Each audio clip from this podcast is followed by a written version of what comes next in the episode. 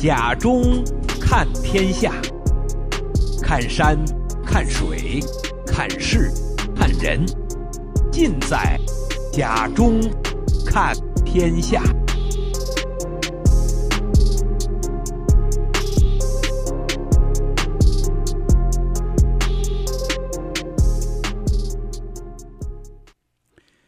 听众朋友，大家好，呃，欢迎来到看天下的节目时间啊、我是甲中。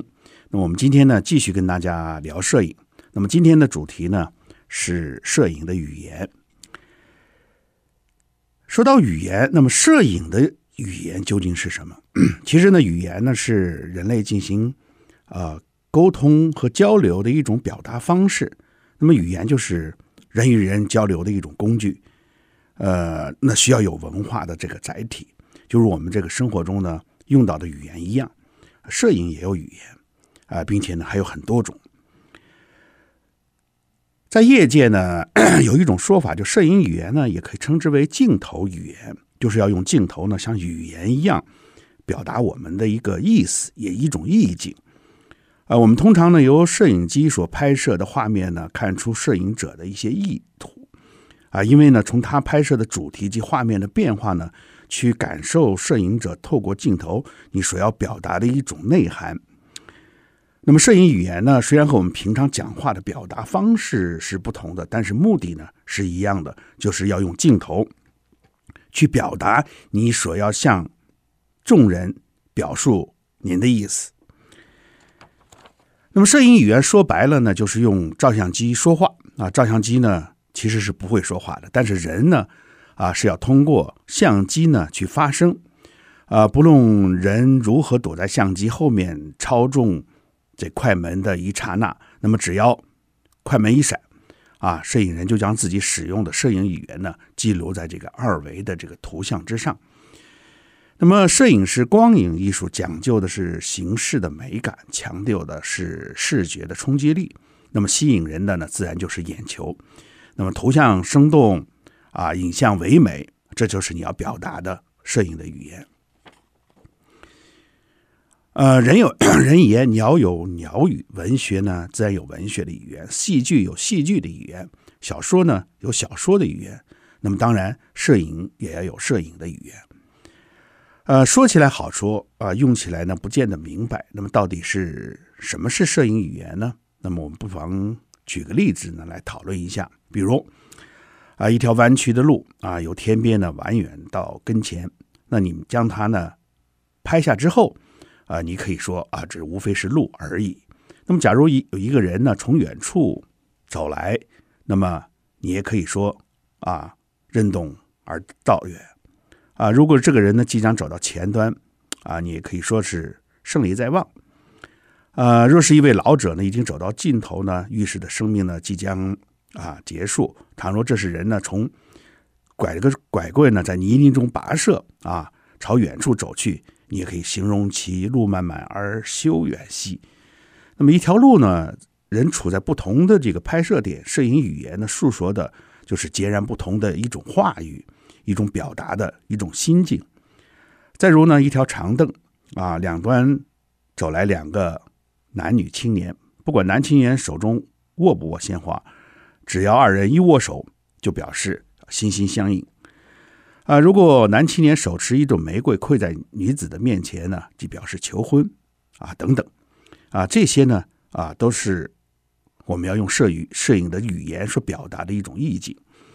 啊，记得跟大家讲过那个哈苏相机，呃，在登月的时候拍过的一个照片，就是人类一小步，世界一大步的这个瞬间。其实呢。看到这个图呢，就是一图胜千言。呃，我们常说呢，要让图片说话啊，图片究竟怎么说话啊？全靠操纵相机的人。即使是啊，这个无人登月由飞船发回来照片呢，也是人们要设定事先好的程序，按照人的意图把它拍摄下来。啊，说到底，图片说的话，自然也就是人说的话。不过呢，啊，话没出口。心说而已，用心感知，所以拍摄了图片呢，承载着一种心声，发自内心说出的话语，即便不华丽，即便是朴素真挚，那有些话语呢，啊，确实能打动人心。无论怎样，图片的优劣规定到底呢，是用摄影摄影语言的美丑来表达的，啊，意就是说，啊，摄影的语言呢，啊，也就是美丑呢，直接关系着形式美德的好坏。就如一篇文章开头的语言生不生动，往往会决定着整篇文章的成败。换言之呢，一开笔只显示着作者的功力，所以呢，语言对于文学作品至关重要。由此及彼，摄影语言对于摄影同样呢，攸关生死。既然摄影语言事关重大，我们就要有具备驾驭摄影语言的这个能力。如何使之精粹？首先呢，你要锤炼好摄影语言，运用好摄影语言。而摄影语言又如文学语言般。啊，有多种多样的形式啊，比如说文学语言有文言文，有白话文，有俚语，有谚语，有成语，有歇后语啊等等啊，只要你能掌握住啊，我们就可以呢供摄影人使用。遗憾的是，呃，有些摄影人呢只重注于图像，并没把摄影语言呢放在眼里，或者说呢，在拍摄照片之后呢，只想给。影像起一个生动的名字，或者是影不够文字来凑啊，弄的呢，呃，图片呢感觉一般，但是呢，摄影语言呢非常的华丽。其实这也闹了很多的这种笑话。还有一种人呢，这个拍的很好，但是呢，组织不出来这个图片的说明啊，说的呃文不对题等等，这些呢，其实呢，都对摄影语言来说呢是理解。呃，不够，因此呢，摄影语言呢因人而异。呃，拍什么样的照片，立什么样的意境，说什么样的言语，自然呢，摄影美其曰为艺术，那么自然要有讲究这种艺术，不能停留在这个人云亦云。啊、换言之，呃，一位一百位摄影人 就要有一百种不同的摄影语言，即便是同一种题材，同一个命题，因人不同，因发生亦不一样。那么，我们所说表达出来的摄影语言也是不一样的。那么，我经常跟一些这个影友呢说呢，我们要在相同的一个某一个景点，我们要拍出 和别人不一样的这个作品。那么，换言之，就是说，你要和别人说出不一样的话来，那么这样你的作品呢才有吸引力。我记得中学时代曾学过一篇散文，就是俞平伯与朱自清的。这个同游秦淮河，那么以匠心匠生灯影丽的秦淮河为题，呃，各写一篇散文。那么由于二人的感受不同呢，取舍有别，所以使用的语言呢也就不同。呃，其实这两篇散文呢都传为佳话啊。当然，我们啊、读的最多的还是朱自清的这篇散文。那么，其实摄影界呢也有类似的情景，摄影者呢有各自不同的这种风格。那么。其表现呢，就是在摄影语言上。呃，著名的这个摄影大师郎静山啊，这个大家啊、很多人都很熟悉啊。这个今年呢是郎先生一百三十周年的这个纪念日啊，他呢是以集锦摄影而誉满全球的。若谈论起郎大师的摄影风格呢，那么其摄影作品呢总充满一种。啊，诗情画意。呃，说到郎静山呢，可能很多的朋友呢，呃，不是搞摄影的，可能未必能知道。但是呢，一说起张大千来呢，可能啊、大部分的朋友都应该知道。那么，郎郎静山的摄影作品当中呢，很多的模特啊，就是张大千去充当的。因此呢，张大千呢，在郎静山的这个摄影作品当中呢，只是充当一种模特。那么这个集锦摄影是郎先生的图像呢，画意浓烈啊。那么在这里面呢，显示出一种诗情画意。呃，其实这些呢，有赖于郎先生早年的一种学问啊，深厚的这种儒家的经典，奠定了这个郎先生的一种功底。那么使他的这个作品呢，才能呈现出浓浓的一种诗问啊。比如说郎先生有很著名的作品啊，大家可以在网上搜一搜啊，比如说是呃《遥遥鹿鸣》《艺术家之梦》等等。啊，那我们在欣赏郎景山先生的作品的时候呢，就好像观赏一幅中国的人文画一样，啊，洋溢着这个诗的韵味。那么他的摄影呢，不仅是画意浓厚，而且呢，具备着中国文人画的一种韵味，啊，又有古诗词的一种情致。那么，他这些都是表现在一个摄影的作品当中。那么，通过这个摄影的作品呢，淋漓尽致的呢，反映出了中国传统的这种文化。因此呢，他的摄影语言呢，是地道的呃中国特色。所以呢，这个大家呢可以有空呢去网上去看看郎先生的这个作品呢，可能估计呢就感受会更深一点。那么具体说到摄影语言，类似于绘画艺术，离不开。点、线、面、色块等等，那么大致其实是相同的啊。在摄影的艺术里边呢，这个我们啊讲究的是啊日出、啊日落啊这个线迹天际、以标地平啊等等这些呢，呃也表示着比如说啊这个垂线的失力、斜线的这个表动、曲线的优美、弧线的若红等等等等。呃，加拿大一个著名的摄影家叫弗里曼帕特森啊，他写了一本书，这个书呢，呃，叫《摄影与艺术观察》。那么其中呢，就说到一条水平直线暗示着稳定和宁静，如果把它变成直线或呃这波浪形，那么宁静呃悠闲的感觉呢，就会更加的这个强烈。啊、呃，长方形开阔，三角形稳定。快有大小，色分冷暖，大漠孤烟直，长河落日圆，这些呢都可以用我们的摄影语言呢去表达。那么如何去运用，就看摄影人的一种意境和理解了。摄影是触景生情的，当你拎起相机，就开始琢磨摄影语言了。面对眼前的任何的景物，它去怎么去吸引你？你如何呢去运用构图啊？那么，用用什么样的光圈，什么样的快门，啊，你如何运用什么样的拍摄手法等等，这些呢，应该是一气呵成啊。这就是叫摄影呢，需要有一个敏锐的目光、才思敏捷的这种想象力，你才能拍出一个具有浓厚摄影语言的这种照片。那么我们讲了这么多呢，现在我们就分析一下，究竟什么是摄影语言？那么学者们。普遍的认为呢，摄影语言是一种科学技术的这种为手段，以精确还原摄影对象的细节来达到一个真实形象、感觉和直觉的画面的这么一个表达效果。啊，这属于这个平面视觉的语言范畴。呃，它其实摄影同绘画呢有一定的这种亲缘关系。那我们。呃，上一次节目曾经讨论过这个问题，就是绘画主义的这种摄影，或者是摄影主义的绘画等等，这些呢，啊、其实呢，归纳到摄影语言方面来说呢，啊，那也是一种 需要你表达的一种意境。那么，摄影的语言主要是通过线条啊、光线呀、啊、影调和色彩啊，通过这种形式呢，来表达出一种语境啊。那么，这四种的造型语言呢，除了光线。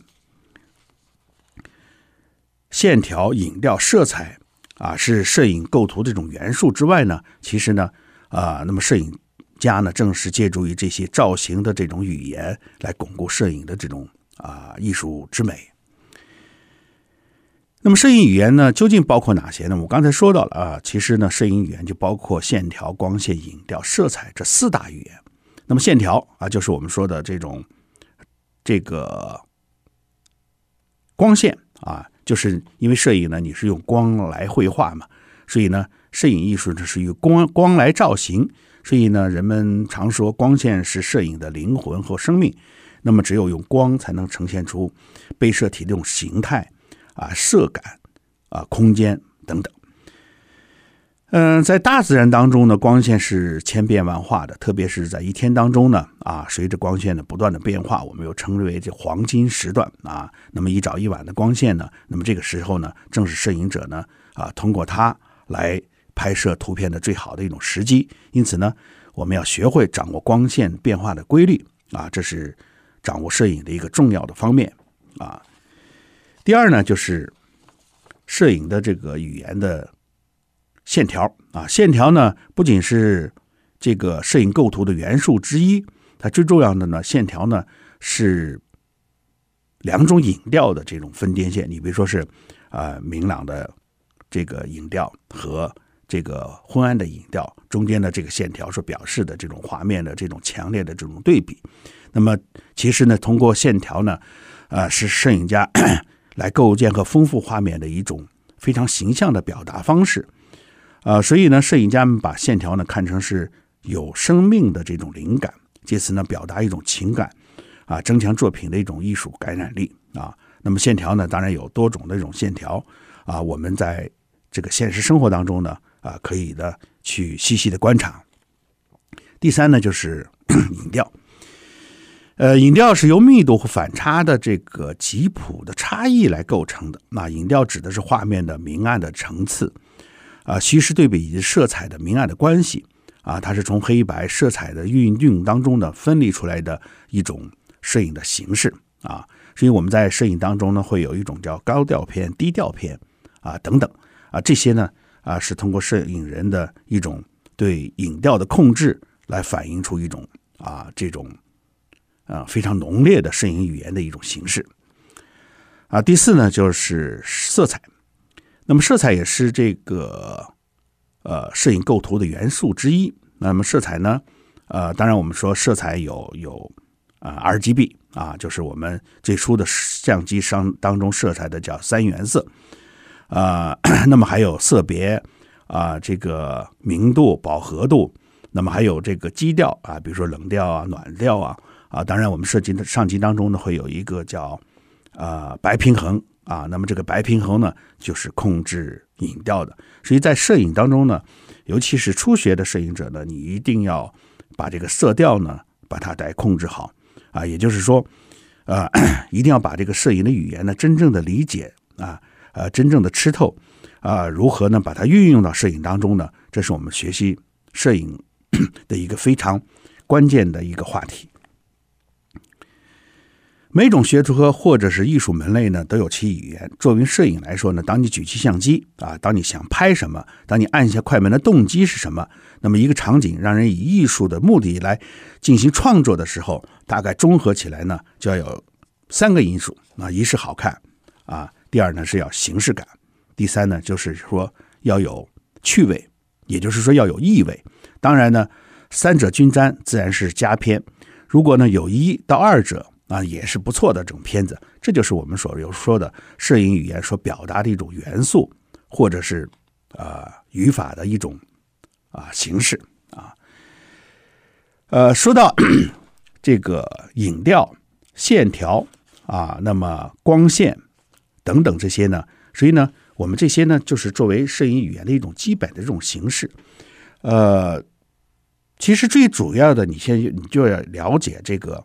啊，光线在自然界当中的一种啊特别的变化啊，摄影是一种光影的艺术嘛。那么离开了光线，那么你这个摄影作品呢就显得的平淡啊。那么当然，光线当中呢包含一种光影的艺术呈现在中间。那么我几次在这个栏目当中呢，跟大家来提到过关于啊摄影的这种光影的这种运用啊。那么随着时间的这个不断变化啊，而不断的。由于光线的这种啊，这个入射角的方向呢，在不断变化中中，所以呢，自然界的这种光线的这种变化呢，也是千变万变的啊。你比如说是雨后的这种光线啊，你比如说清晨的这种光线，傍晚的这种光线啊，甚至呢，这个暴雨过后突然停顿啊，从云缝中啊射出的这种光线等等啊，有霞光啊，啊，有耶稣光啊，啊等等。这些光线呢，都是我们所表现画面的一个非常好的一种意境。当然，光线所表达呢，你一定要有主体的这种呈现。比如说是在旷野当中，我们有发现一束非常漂亮的这种耶稣光啊。当然，这个耶稣光呢，要一种主题的这种表现。如果是在平旷的这个田野当中呢，这种光线呢，显得就过于平淡。当然，在 这种光线下呢，比如说是表现一个巨大的一个。雕塑的这种人像等等，那么这个意境呢就比较悠长了啊。所以说，这也就是说，用摄影语言所表达的一种内在的一种形式啊，把它转换了一种啊，是一种艺术的一种啊形象呢，把它表现出来啊。那么这个被摄体的色彩、形态、明暗呢，这种变化呢，会呈出呈现出这个不同的这种啊视觉的这种效果。因此呢，无论你在拍摄风光也罢，还是在拍摄人物也罢，这种光线的这种掌握呢，对于摄影语言的表达来说呢，这是一个非常重要的这种啊因素。因此呢，啊，对于我们初学的这个摄影者来说呢，啊，正确的认识光线、掌握光线、了解光线，以及呢，正确的运用光线，掌握它的变化功率，这是我们所必须要掌握的一个重要的一个内容啊。那么，了解了这种光线呢，你还要了解这种光质和光位啊。所谓光质，就是光线的软硬程度。啊，因此我们通常在摄影界当中会有一个啊软光、硬光。那么我们在拍摄的呃影片当中呢，会有一个暖色调或者冷色调等等呢，这些呢都和光啊有一定的关系。所谓的硬光呢，是它的造型特点呢，就是明显的受光面啊，具有鲜明的轮廓啊，画面的反差呢非常的强烈，影的影调明朗，立体感强。那么。呃，具有非常鲜明的这种特性。呃，那么所谓软光呢，是指天空的一种散射光啊。那么，比如说说我们在呃摄影棚当中，经常呢会看到一种带有柔光箱的一种、呃、折光照的一种光啊。我们这种说光所表现的，就是说光线面，比如说打到人的脸上之后呢，是呈现一种啊、这个非常啊、非常柔和的这么一种啊态势。属于自然界当中的一种散射光呢，就是说，当云把太阳遮住之后，你所表现的光呢没有光影，那么这是一种散射光。那么散射光呢比较平淡啊，比较平淡。但是呢，你在拍摄类似这样的作品的时候呢，如果拍摄一张正面的人像的话呢，这个画面呢就显得非常的这种柔和，但是呢，它的对比呢不是很强烈啊。所以呢，这个拍摄类似这样的作品的时候，比如说是我们拍摄一些啊证件的照片呐等等，用这种光呢表现就比较好。还有呢，比如说是你家里有小孩子呃画的一些绘画的作品，你想把它翻拍呢，拍成一种啊这个电子的图像保存的话呢，哎，你就可以有一种散射光的这种效果 去拍摄。这样的话呢，使你 使这个画面的这个原色彩呢，可以很好的把它。表现出来啊！但是呢，如果要你拍出一个具有非常这个立体感的一种艺术感非常强的人像的时候呢，这种啊，这种软这这种软性的这种光啊，这种散射光呢，又很难表达一种啊你的一种啊意境啊。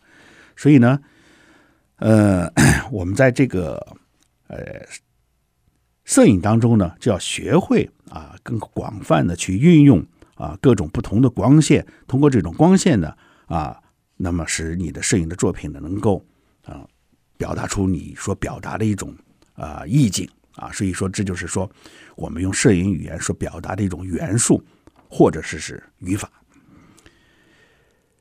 而作为摄影对象呢，主体和陪衬体呢，要有要有呼应，就是遥相呼应。那么既要突出主体啊，我们要求呢。啊、是摄影呢是减法啊，减的越多啊，我们叫叫三繁就简啊。那么你的这个所表现的主题呢，就越加的啊、鲜明。那么减法有很多，一种是用构图的形式，还有一种呢是我们利用一种相机自身的一种啊、操作模式。你比如说是啊、用大光圈呢进行啊、虚化背景，突出主题啊。那么使得它呢主题能够啊、突出啊，那么再一个就是我们利用啊比较这个暗的背景呢啊突出这个主题，突出前景啊等等啊鲜明的人物呢在朦胧的这个背景之上呢会有一些啊非常显著的这种特点啊，如果你在这个比如说是呃纯白的背景或者纯黑的背景之下呢，又凸显了人物的一种精神啊，所以呢。啊、你要学会使用不同的焦段呢进行拍摄。那么长长焦距的这种拍摄呢，啊、对于控制摄影的对象呢，处在一个相对清爽的背景当中呢，啊、是非常重要的一个环节啊。所以呢，长焦镜呢有集中啊这个主题的这么一个作用二是呢，要用眼光去捡，就是要有一定的这个审美的这种表达能力啊。那么这种表达呢，是要通过你对美的一种认识啊，做到呢，你所截取的某一个画面呢，啊，是能够非常这个突出主题的这种画面啊。所以呢，这些呢，需要你用清晰的表达出来呢，这种减法呢，就是多样性的啊。这个当然最主要的，你是拍摄的主题啊，是所要表达的一种意境，就是究竟是什么？比如说拍摄一朵花啊，你想把它拍美。那么要换取不同的这种拍摄的这种角度啊，就是说，呃，一种小花你应该是怎么拍啊？仰拍它的效果是什么？俯拍它的效果是怎么样？等等，这些呢，需要你运用你的镜头表现出来啊。这就是说，你用的镜头呢，诠释了一种啊摄影的语言。呃，同人一样的嘛，摄影呢，在各种的社会综合的关系当中呢。啊，是以表现摄影对象的主体为主的，固然主体就是主角啊，但是呢，没有陪陪衬体呢，背景啊也就啊显得过于的这种平淡，呃，就不能表现出我们所说的摄影语言的这种全面啊。这个当一瞬间啊在画面当中完成的时候啊，你会产生一种啊对美的一种认识啊，这就是说。一种感觉，一种痛快的感觉，释放快快门和你的情感表达，你说表达一种内涵，这就是我们说的摄影的语言。好，听众朋友，呃，时间关系，我们今天呢这话题呢就讲到这里。啊，谢谢大家。啊，祝各位身体健康，万事如意，我是贾中。